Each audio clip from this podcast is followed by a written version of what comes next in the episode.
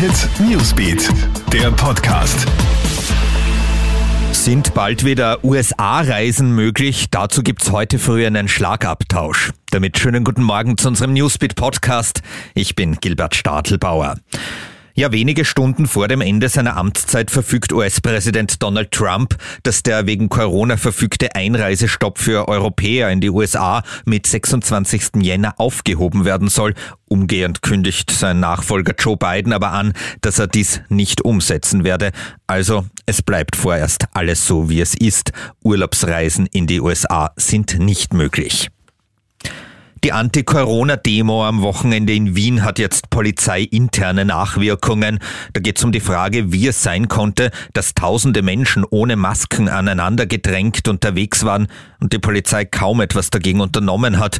Innenminister Karl Nehammer soll deshalb sehr unzufrieden sein. Der Polizeieinsatz wird jetzt untersucht. Die Corona-Impfung zeigt auch, wie deutlich die Kluft zwischen armen und reichen Ländern ist.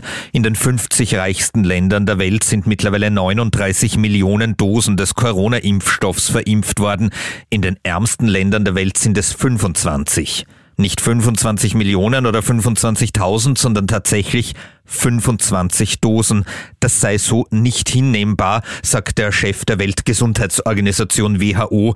Die Welt stehe am Rande eines katastrophalen moralischen Versagens, sagt er.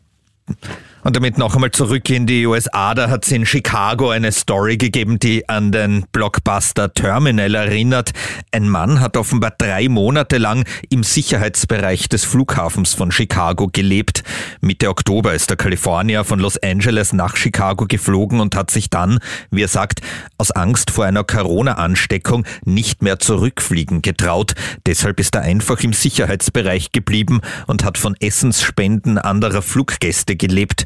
Jetzt ist er aufgeflogen. Der Mann ist festgenommen worden. Das war unser Newsbeat Podcast. Einen schönen Start in den Dienstag wünsche ich dir. Krone Hit Newsbeat, der Podcast.